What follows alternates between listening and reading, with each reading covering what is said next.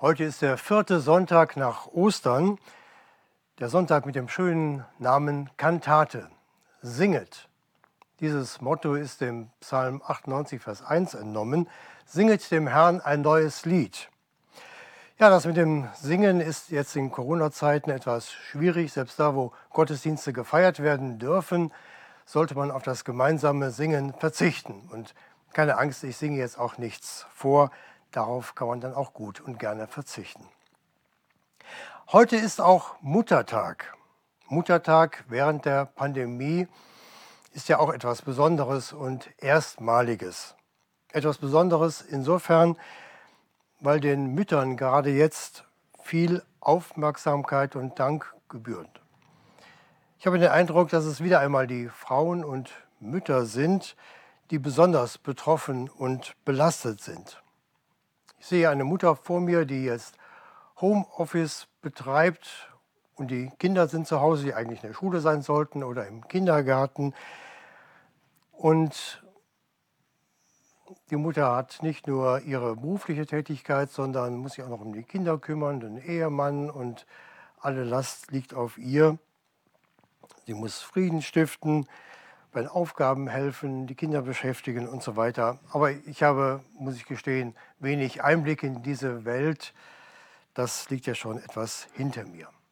Ich denke aber auch an die alten Mütter, die ihr Leben lang für die Familie da waren, für die Kinder, für die Enkelkinder, die dafür gesorgt haben, dass die Väter zur Arbeit gehen konnten, Geld verdienen konnten, Geld ausgeben konnten, für die Gemeinde spenden konnten.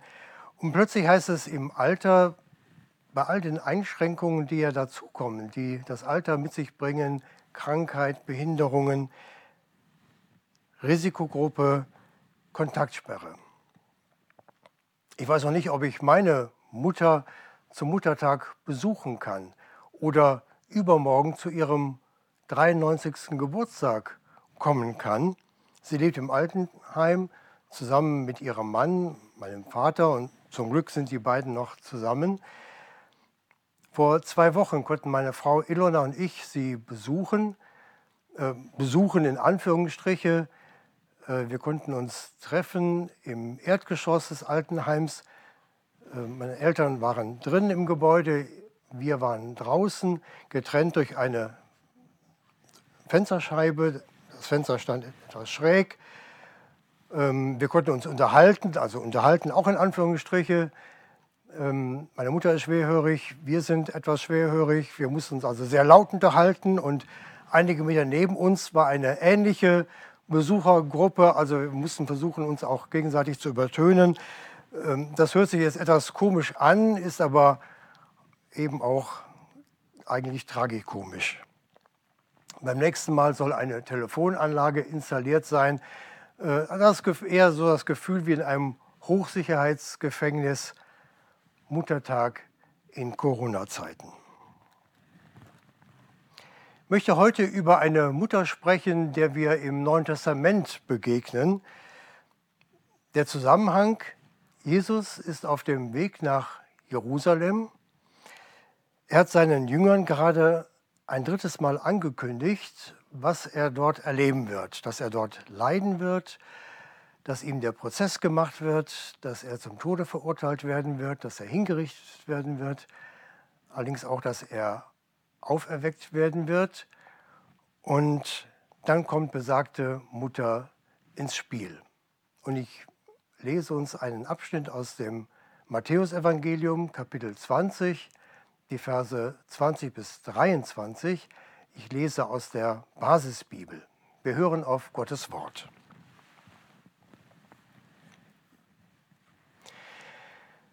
Da kam die Mutter der beiden Söhne von Zebedäus zusammen mit ihren Söhnen zu Jesus. Sie warf sich vor ihm nieder und wollte ihn um etwas bitten. Jesus fragte sie, was willst du? Sie sagte zu ihm, lass doch meine beiden Söhne rechts und links neben dir sitzen, wenn du regieren wirst in deinem Reich. Jesus antwortete, ihr wisst nicht, um was ihr da bittet. könnt ihr den Becher austrinken, den ich austrinken werde? Sie erwiderten, das können wir. Da sagte Jesus zu ihnen, ihr werdet tatsächlich meinen Becher austrinken. Aber ich habe nicht zu, zu, entscheiden, wer rechts und links von mir sitzt. Dort werden die sitzen, die mein Vater dafür bestimmt hat.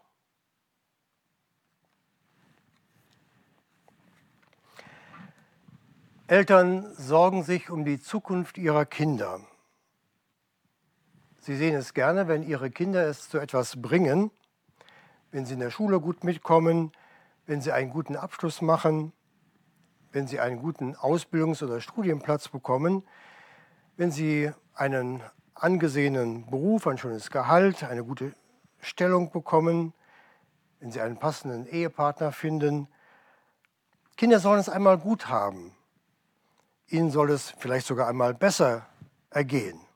Das sind die Wünsche der Eltern.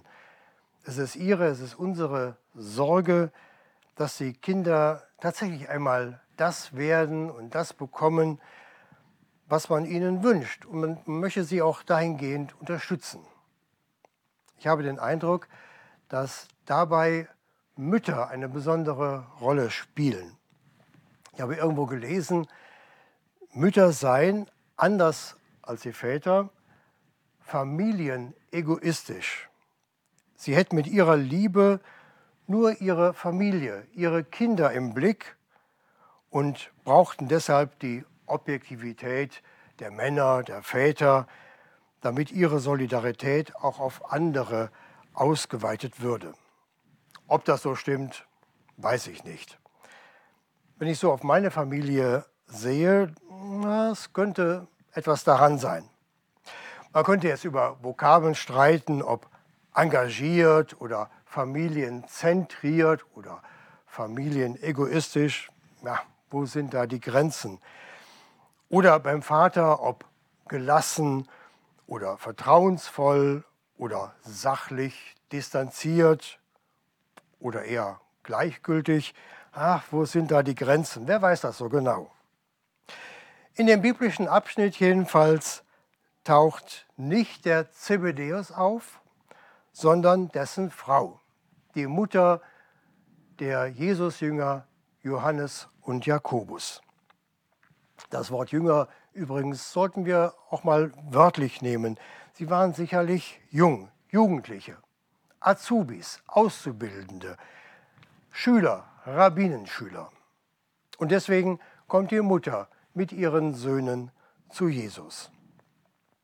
Ihr Name wird im Matthäusevangelium nicht genannt, aber sie wird im Matthäusevangelium an einer anderen Stelle, an einer besonderen Stelle noch einmal erwähnt. Und zwar gehört sie zu den Frauen, die bei der Kreuzigung dabei sind, die Zeuge der Kreuzigung werden. Die Jünger sind schon längst geflohen, aber Frauen stehen noch da und sehen der Kreuzigung zu und beobachten sie aus der Ferne. Bei Markus wird an dieser Stelle nicht die Mutter der Zebedeus-Söhne genannt, sondern eine Salome. Und im Johannesevangelium taucht an dieser Stelle eine Frau auf, die Schwester der Maria, also der Mutter von Jesus. Und Manche kombinieren das und sagen dann und meinen, das sei dieselbe Frau und meinen, die Frau des Zebedeus heiße Salome und sei die Schwester der Maria, also eine Tante von Jesus. Es gehe also um einen Familienklüngel, wie dem auch sei. Matthäus erzählt uns jedenfalls davon nichts. Die Mutter von Johannes und Jakobus sorgt sich also um die Zukunft ihrer Söhne. Sie will sich für sie einsetzen. Ihr Anliegen, wenn Jesus seine Herrschaft über Israel angetreten haben wird, sollen ihre Söhne doch bitte die Ehrenplätze rechts und links von König Jesus einnehmen. Sie will das Beste für ihre Kinder. Ja, so viel Familienegoismus. Geht das nicht zu weit? Ich weiß jetzt nicht, wie Sie darüber denken. mal an allen anderen vorbeiziehen und schon mal die besten Plätze reservieren. Ja, ganz schön dreist, oder? Wie kommt das bei Ihnen an? Die Mitjünger jedenfalls ärgern sich und finden es unverschämt, dass die Mutter von Johannes und Jakobus sich so für ihre Söhne einsetzt und dass das Brüderpaar sich in dieser Weise vordrängt. Ich glaube, die ärgern sich am meisten darüber, dass sie nicht selbst auf diese Idee gekommen sind. Ich will eine kleine Ehrenrettung der Mutter versuchen. Ihre Söhne sind dem Wanderprediger, dem Rabbi Jesus gefolgt, wie Sie übrigens auch. Ihre Söhne haben ihre einigermaßen sichere Existenz als Fischer am See Genezareth verlassen, um ein ja, eher unsicheres Leben mit Jesus zu führen. Sie haben es getan um des Reiches Gottes willen. Das Reich Gottes, an das sie glaubten, war für sie etwas Wirkliches, etwas unmittelbar Bevorstehendes. Jesus würde als Gesandter Gottes die Herrschaft über sein Volk antreten und sie, seine engsten Vertrauten, seine Schüler, seine Freunde, würden als Vertreter des Zwölf-Stämme-Volkes Anteil an dieser Herrschaft erhalten. Darüber hatte Jesus mit seinen Jüngern kurz vorher auch noch gesprochen. Christsein, der Weg mit Jesus, sollte sich lohnen. Und die Mutter nimmt Jesus beim Wort. Das war ihr Wunsch. Ihre Söhne sollten dabei sein. Sie wollte das Beste für sie. Und das Beste, das waren halt die Plätze neben Jesus, die Ehrenplätze. Was die anderen bekommen würden, das war ihr erst einmal egal. Eine Mutter, familienzentriert, familienegoistisch, wie auch immer. Sie will das Beste für ihre Söhne. Liebe Mütter, liebe Väter, ich glaube, dass auch Sie das Beste für Ihre Kinder wollen. Sie sollen es einmal gut haben, vielleicht sogar besser. Ausbildung, beruflicher Erfolg, Ehe, Haus, Familie, gesicherte Existenz. Und wenn Sie unterwegs sind mit Jesus, dann wissen Sie, dass das eben nicht alles ist, dass das noch nicht das Beste ist. Das Beste für Ihre Kinder ist doch ein Platz im Reich von Jesus. Und das Reich von Jesus ist da, um es einmal kurz zu sagen, ist da, wo Jesus ist. Also da, wo jemand mit Jesus lebt, wo jemand Jesus Herr sein lässt, ist da in seiner Gemeinde. Und dieses Reich, diese Herrschaft wird einmal vollendet werden. Aber das ist ja noch Zukunftsmusik, nämlich dann, wenn Jesus wiederkommt. Das ist doch das Beste, das wir unseren Kindern gönnen. Dass sie ebenfalls den Weg zu Jesus, dem Christus hinfinden und ihn als Herrn ihres Lebens annehmen.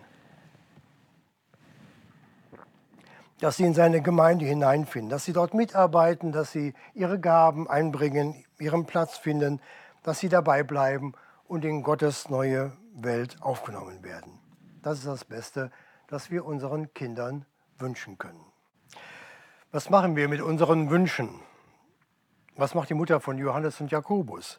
Sie geht zu Jesus, sie wirft sich vor ihn nieder, er ist der Herr, ihm vertraut sie, er kann ihren Wunsch erfüllen.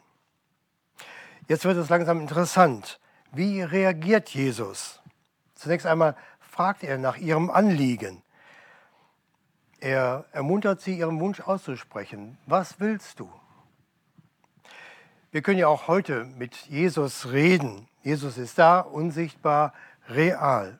Und er ermuntert auch uns dazu, mit ihm zu reden, ihm unsere Anliegen zu nennen, zu beten.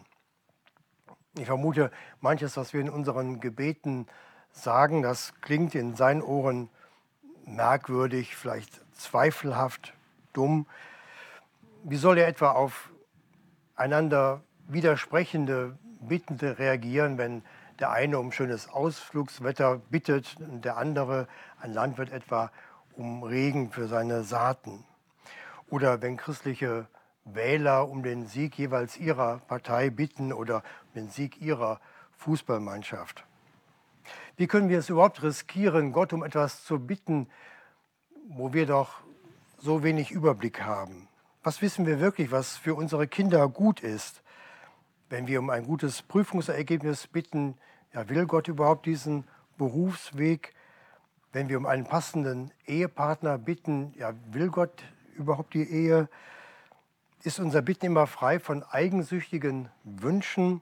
Was überblicken wir überhaupt? Aber wenn ich so frage, dann gibt es ja eigentlich nur drei Möglichkeiten. Entweder wir verzichten ganz auf das Beten oder wir beten so allgemein, ja, dass wir es uns eigentlich auch sparen könnten. Oder die dritte Möglichkeit, ich bete weiterhin ganz konkret und schütte Jesus mein Herz aus und lege ihm meine Wünsche und Gedanken vor und riskiere dabei, dass mein Gebet in seinen Ohren manchmal wie dummes Zeug klingt. Jesus ermutigt zum Gebet und er hört sich auch unsere törichten Worte an. Unsere Gebete müssen eben nicht sorgfältig frisiert sein und zehnmal gefiltert werden, bevor ein Wort über unsere Lippen kommen darf. Jesus steht nicht mit der Goldwaage da, mit der er jedes Wort abwägt. Wir dürfen ungeniert mit ihm reden. Er ermutigt uns, ins Unreine zu sprechen, zu beten, ohne dass wir uns vorher theologisch und grammatikalisch absichern müssen. Wir haben einen großen Gott, wir dürfen auch mit großen Anliegen zu ihm kommen, egal ob die in anderen Ohren unverschämt klingen, unsere Anliegen. Und wenn wir Abwegiges vorbringen, er wird es auf den richtigen Weg bringen. Wenn wir im Unverstand reden, er wird es verstehen. Ich glaube, wir dürfen unser Herz auf der Zunge haben. Ja, und dann trägt die Mutter ihre Bitte vor. Und Jesus reagiert er verärgert wie die übrigen Jünger, empört, enttäuscht, aufgebracht, abweisend. Jesus antwortet und er geht auf die Bitte ein. Zunächst einmal in der Weise, indem er sich an die Söhne selbst wendet. So verstehe ich das ihr. Ja, wir können, wir dürfen, wir sollen für andere bitten und die Gebete werden gehört. Aber wenn unsere Kinder das Reich von Jesus erleben wollen, dann geht es nicht anders. Sie müssen sich selbst dahin aufmachen. Die Eltern können den Weg zeigen, sie können versuchen, ein Vorbild zu sein, sie können beten, aber sie können nicht für die Kinder glauben oder anstelle der Kinder. Die Kinder müssen und werden ihre eigene Beziehung zu Jesus haben. Ich komme aus einer christlichen Familie. Meine Eltern kommen aus christlichen Familien. Meine Schwester und ich, wir haben schon früh die Bibel kennengelernt, die biblischen Geschichten, Jesus kennengelernt, die Gemeinde kennengelernt. Das war unsere Welt. Natürlich gab es dann in der Pubertät, beim Erwachsenwerden Brüche, aber Jesus hatte uns gepackt und wir sind dabei geblieben. Und schließlich bin ich auch noch Pastor geworden. Und da mein Freund ebenfalls Theologiestudent war, ja, ist meine Frau, meine Schwester nun äh, Frau eines Pastors. Ja, ähnlich war es bei unseren Söhnen, aber vielleicht unter erschwerten Bedingungen. Sie kennen ja sicher den Ausspruch, Pfarrerskinder, Müllers Vieh geraten selten oder nie. Da können wir Gott wirklich dankbar sein für unsere Kinder. Jeder hat oder hatte seine eigene Beziehung, mal enger, mal weiter, ganz individuell. Man kann das als Eltern einfach nicht machen. Ja, und dann sagt Jesus, ihr wisst nicht, um was ihr da bittet. Er sagt das als Seelsorger, der nun den Inhalt der Bitte klärt, den sie selbst noch gar nicht klar sehen. Er fragt, könnt ihr den Becher austrinken, den ich austrinken werde? Das klingt zunächst einmal recht rätselhaft. Jesus spricht vom Becher und der Becher steht in der Bibel oft für Gericht, für Strafe, für Leiden. Es ist der bittere Becher, der, der Giftbecher. Das ist der Kelch, von dem Dietrich Bonhoeffer auch in einem Lied spricht, das er gedichtet hat. Und reichst du uns den schweren Kelch, den Bittern des Leids, gefüllt bis an den höchsten Rand, dann nehmen wir ihn dankbar ohne Zittern aus deiner guten und geliebten Hand. Dietrich Bonhoeffer hat ihn tatsächlich angenommen. Vor fast genau 75 Jahren wurde er im KZ Flossenbürg hingerichtet, ein Märtyrer des vergangenen Jahrhunderts.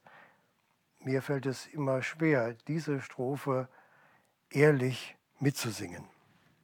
Aber es stimmt ja, der Weg eines Menschen mit Jesus, der einmal in der ewigen Gemeinschaft mit Jesus Christus enden soll, ist ja ein Weg hinter Jesus her, ist ein Weg, den er bestimmt, ist ein Weg, der dem von Jesus auch ähnlich sein könnte. Und dann ist es vielleicht nicht ein ständiger Höhenflug und vielleicht auch nicht ein Aufstieg auf der Karriereleiter, vielleicht eher ein Aufstieg auf einen Berggipfel, der am Anfang vielleicht einigermaßen leicht ist und mühelos gelingt und dann schwerer und steiler und steiniger wird. Zum Weg mit Jesus gehören vielleicht Demut, Opfer, Leiden. Gerade vorher hatte Jesus noch von seinem Weg gesprochen nach Jerusalem, der ihm Spott, Demütigung, Folter, Tod bringt. Und wenn er nun fragt, könnt ihr den Becher austrinken, den ich austrinken werde, dann meint er eben dies. Könnt ihr das Leben mit mir teilen, das dem Missverständnis, dem Unverständnis, dem lächerlich gemacht werden, der Verachtung, der Gewalt der Menschen ausgesetzt ist? Für Christen in den ersten drei Jahrhunderten war das nichts Außergewöhnliches. Auch für Christen etwa in China oder in Ägypten ist dies nichts Außergewöhnliches. Die werden damit groß. Für uns ist es ungewohnt. Uns geht es gut. Christsein in unserem Land bedeutet nicht unbedingt, dass wir ausgegrenzt werden, dass wir schlecht behandelt werden. Aber wir wissen auch nicht, was die Zukunft bringen wird. Liebe Mütter, liebe Väter, ich finde es gut, wenn Sie für Ihre Kinder bitten, wenn sie sich wünschen, dass sie Jesus kennenlernen und ihm nachfolgen und einmal ewig bei ihm sein werden. Oder sie, die sie für Angehörige, für Verwandte, für Freunde bitten. Ja, es ist gut so. Aber wissen Sie, wissen wir wirklich, um was wir bitten? Wissen Sie, wissen wir, dass das eben nicht der bequemste Lebensweg ist. Dass dieser Weg nicht unbedingt den Wunschvorstellungen und den Zukunftsplänen und Lebensentwürfen entspricht, den eigenen, sondern es ist ein Weg hinter Jesus her. Es geht um das, was Jesus mit einzelnen Menschen vorhat, mit unseren Kindern, mit dem Weg der Menschen, um die wir uns Sorgen machen. Aber es ist der beste Weg. Wäre ich meinem ursprünglichen Plan gefolgt, dann wäre ich jetzt vielleicht als Obersteuerrat oder wie immer das jetzt heute auch heißt, ich weiß es gar nicht so genau, in Pension gegangen, mit einer schönen Pension. Aber es ist anders gelaufen. Das hat sicherlich auch noch mit vielen anderen Dingen zu tun, mit meiner Persönlichkeit, mit Selbstbewusstsein, mit Unterstützung und Förderung, mit anderen Einflüssen, mit dem Hören auf Jesus sicherlich. Das ist ja immer so ein ganzes Paket und man kann das gar nicht so auseinanderrupfen. Aber es ist gut so, wie es gelaufen ist. Jesus klärt die Bitte noch in einer anderen Hinsicht, in einer zweiten Hinsicht. Er bringt Klarheit über das Ziel selbst. Ich denke, in Gottes neuer Welt gibt es keine Gleichförmigkeit, keine Uniformität. Das wäre ja auch langweilig. Es wird verschiedene Aufgaben geben, verschiedene Stellungen, so wie hier auch. Aber wir erreichen dort nichts mit Beziehungen, mit Vitamin B, mit Ehrgeiz, mit dem richtigen Gemeindeparteibuch, ja, oder als Belohnung für verdienstvolle Arbeit. Alles, was wir hier tun, ist nicht Mittel zum Zweck, dient nicht dazu, himmlische Karriere zu machen. Alles, was Gott uns zumessen wird, ist Geschenk, ist freiwillige Zuwendung Gottes und muss uns hier noch gar nicht interessieren. Und ob es überhaupt Ehrenplätze gibt, ob unsere menschlichen Vorstellungen vom Himmel überhaupt realistisch sind, das wage ich sowieso zu bezweifeln. Es wird wahrscheinlich ganz anders sein und vor allen Dingen viel besser, als wir uns das vorstellen können. Eins dürfen wir wissen, wer hier mit Jesus lebt, der wird auch in Ewigkeit mit ihm leben. Dafür hat Jesus sein Leben eingesetzt, dafür verbirgt er sich. Und ich denke, das genügt. Wer hier bei Jesus ist, der wird es auch in Ewigkeit sein. Eltern, besonders Mütter, sorgen sich um die Zukunft ihrer Kinder. Achten wir darauf, dass diese Wünsche, diese Sorgen auch die Zukunft einschließt, die Gott für uns vorgesehen hat. Wir haben die große Chance, mit unseren Wünschen, mit unseren Sorgen, mit unseren Anliegen zu Jesus zu kommen im Gebet. Und wir dürfen unsere Bitten unfrisiert, unbeschönigt, ungefiltert, pur aussprechen. Aber möglicherweise werden unsere Wünsche, unsere Bitten verändert, geklärt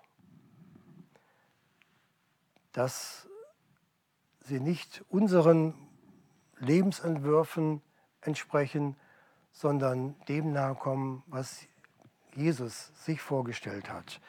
Dass die Menschen, um die wir uns Sorgen machen, auf seinen Weg kommen, denn das ist das Beste für uns, für uns alle.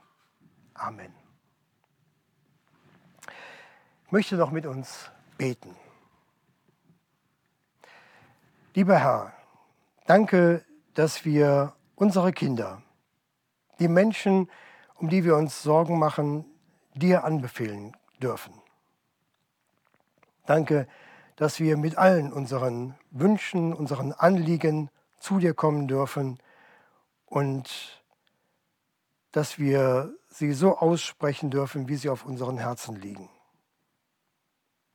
Wir danken dir heute am Muttertag besonders für unsere Mütter, die uns geboren haben. Wir danken dir für alle Mütter, die für uns gebetet haben. Wir danken dir für alle Mütter, die uns den Weg zu dir gewiesen haben. Und wir bitten dich für alle, die jetzt besonders belastet sind, dass sie Unterstützung erfahren, dass sie Entlastung erfahren. Und wir bitten dich für alle, die denen Vereinsamung droht, dass sie nicht vergessen werden. Amen.